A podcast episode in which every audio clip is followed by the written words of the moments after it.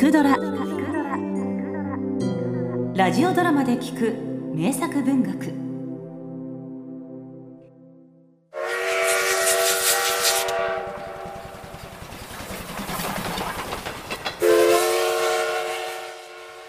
さてこの町にはお宝は眠っているかな？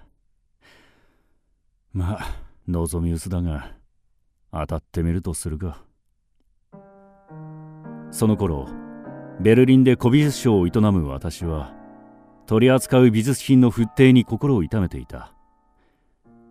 知っての通り祖国が戦争に負けて戦勝国連合から膨大な賠償金を取り立てられあの狂気にも似たインフレーションが国中を覆っていた頃だ。何しろ紙幣は紙くずも同然。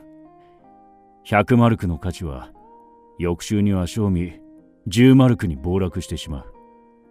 そんな中価値が変わらないのは金塊と美術品くらい。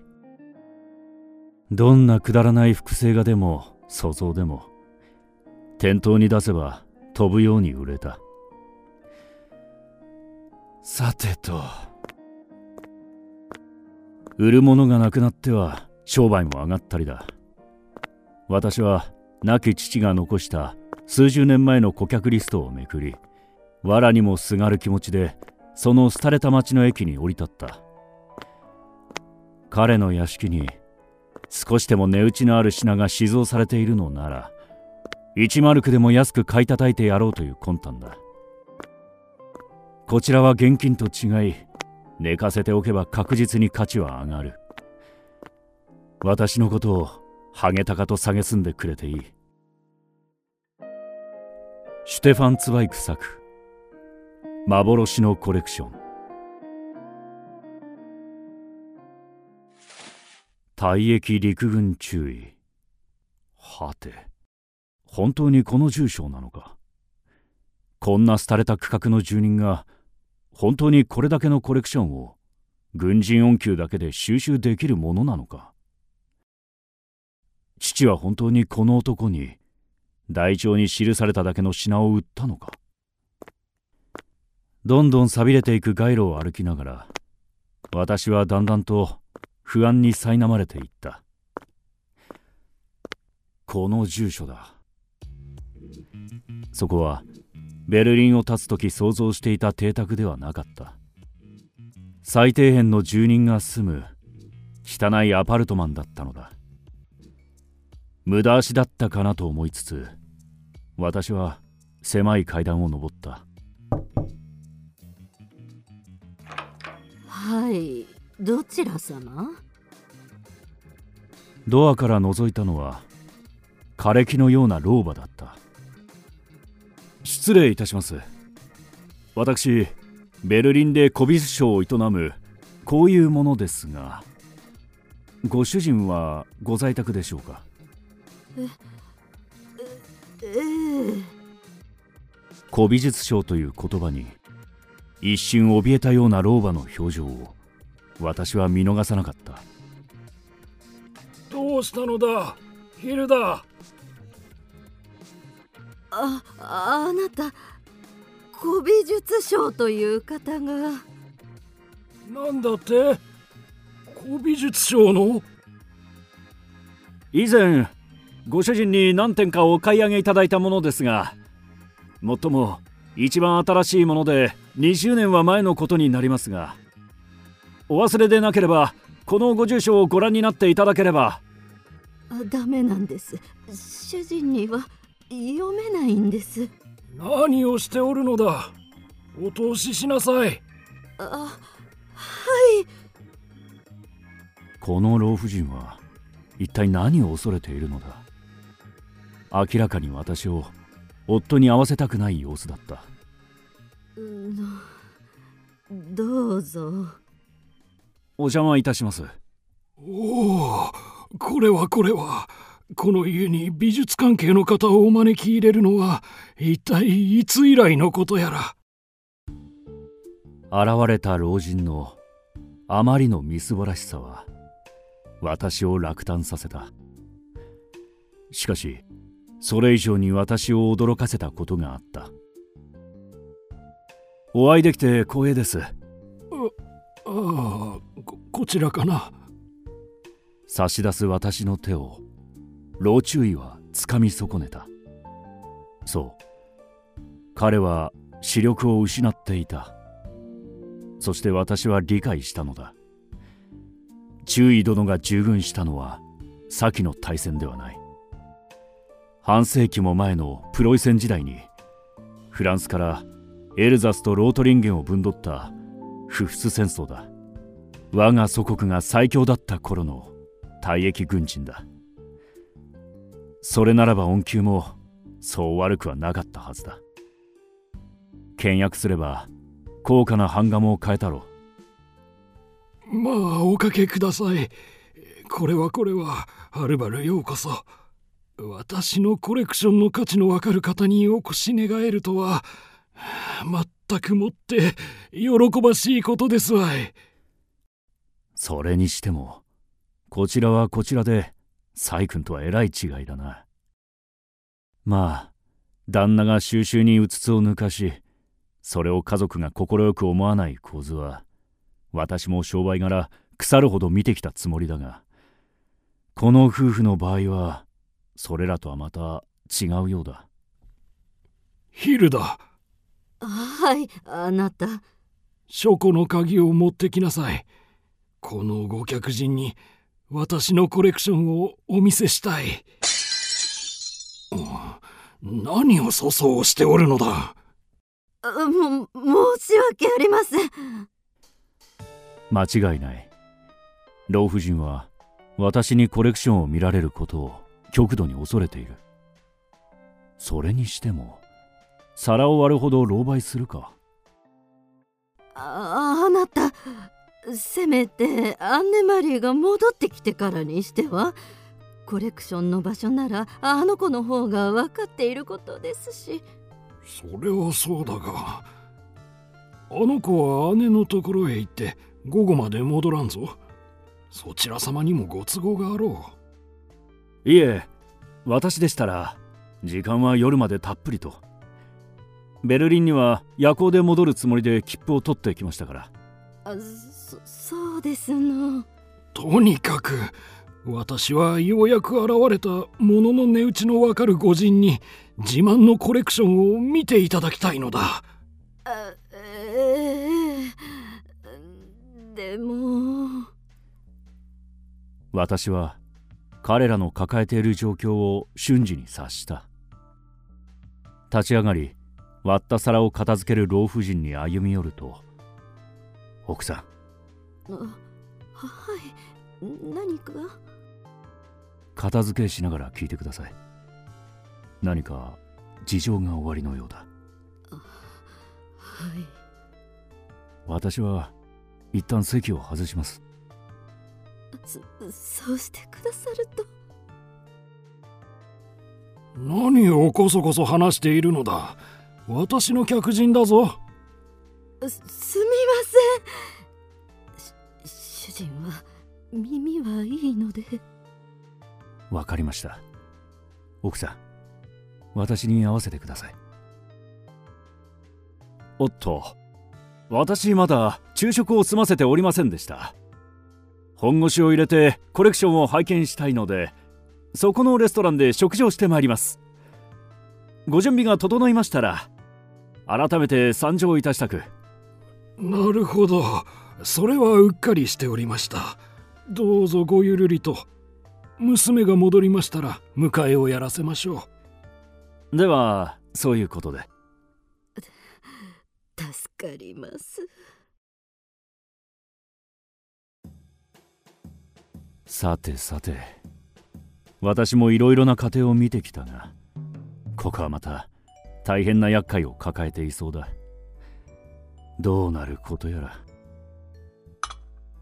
食事を済ませコーヒーを飲んでいると夫妻に似た娘が血相を変えて現れた。年の頃は四十ばかり。独り身のようだ。やはり生活に窮した様子ではあるがどことなく凛とした気品があった。母から言いつかってまいりました。アンネ・マリーです。どうも。何やら抱え込んでおられるご様子お察しいたしまして。お願いがございますの。大変厚かましいお願いではございますが。私にできることでしたら。父の夢を壊さないでいただきたいのです。お父様の夢を？どういうことですかな？恥を承知でお話しいたします。伺いましょおおお待ちしておりましたぞ。うどうも。さて気合い入れて拝見させていただくとしますかなこちらに準備してございます。打ち合わせ通り。心得ております。さて始めましょう。枚数は全部で30枚。順番は全てそらんじておりましてな。メシータとはいえ私には完璧に思い浮かぶのです。全ての絵がありありとまずは一番上。おおこれがご自慢のデューラーのエッチングですか。わかりますか。さすがだ。やはり本職の方は違う。はい。父はあなたにただの紙切れを見せると思います。ですが父に悟られないように合わせていただきたいのです。合わせる？父の頭の中にあるコレクションのリストです。順番はここにメモしてある通りです。何ですと？誤解しないでいただきたいのですが以前は確かにここに書かれていた通りのコレクションだったのです。ですが今は売ってしまわれたとこの大変なインフレで生活に窮して。でしょうな。では13枚目いきましょう。お分かりかな？これはコレクションの目玉でしてな。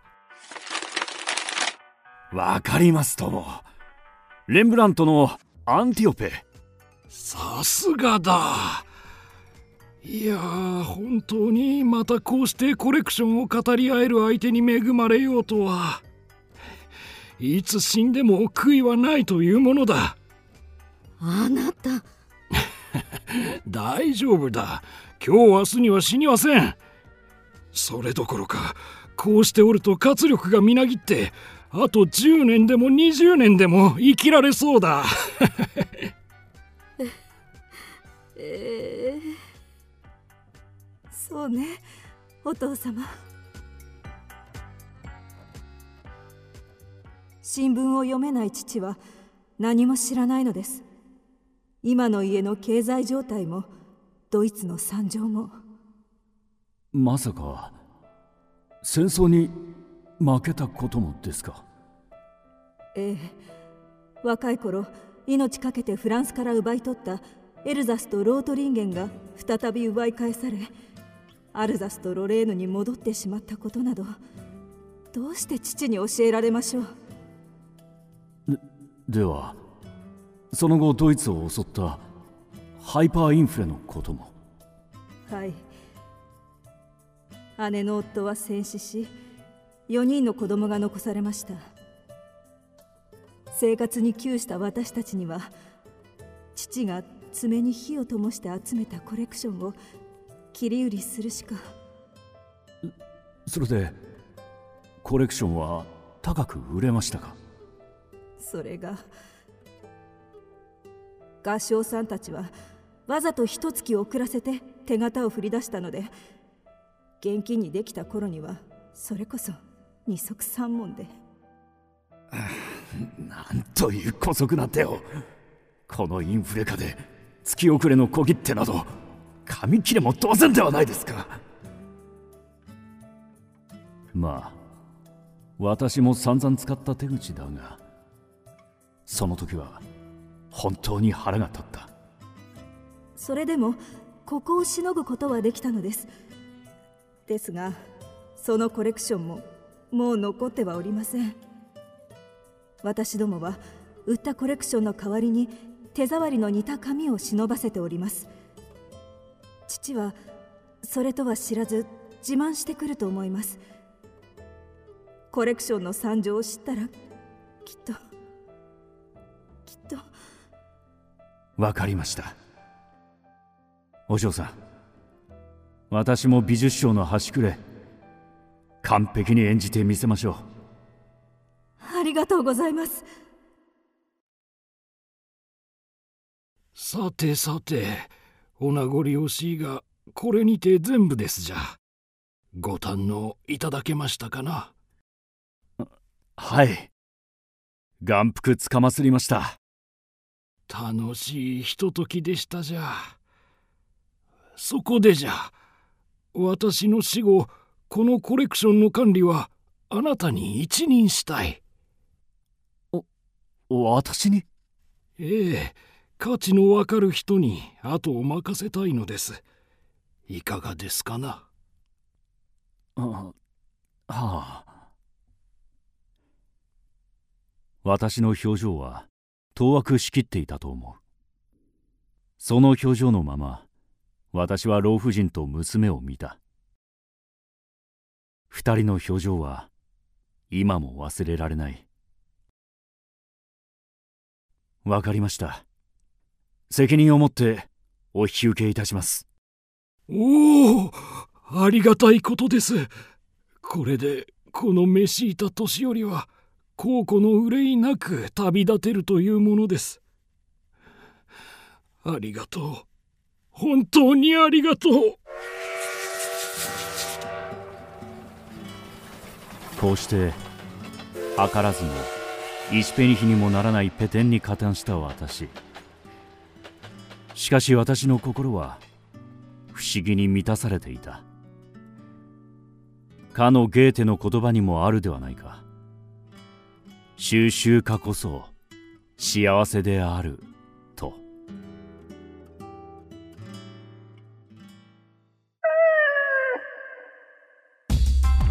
聞くドラは YouTube にもチャンネルを開設。チャンネル登録お待ちしています。そして Twitter で独り言をつぶやいています。詳しくは公式サイトからどうぞ。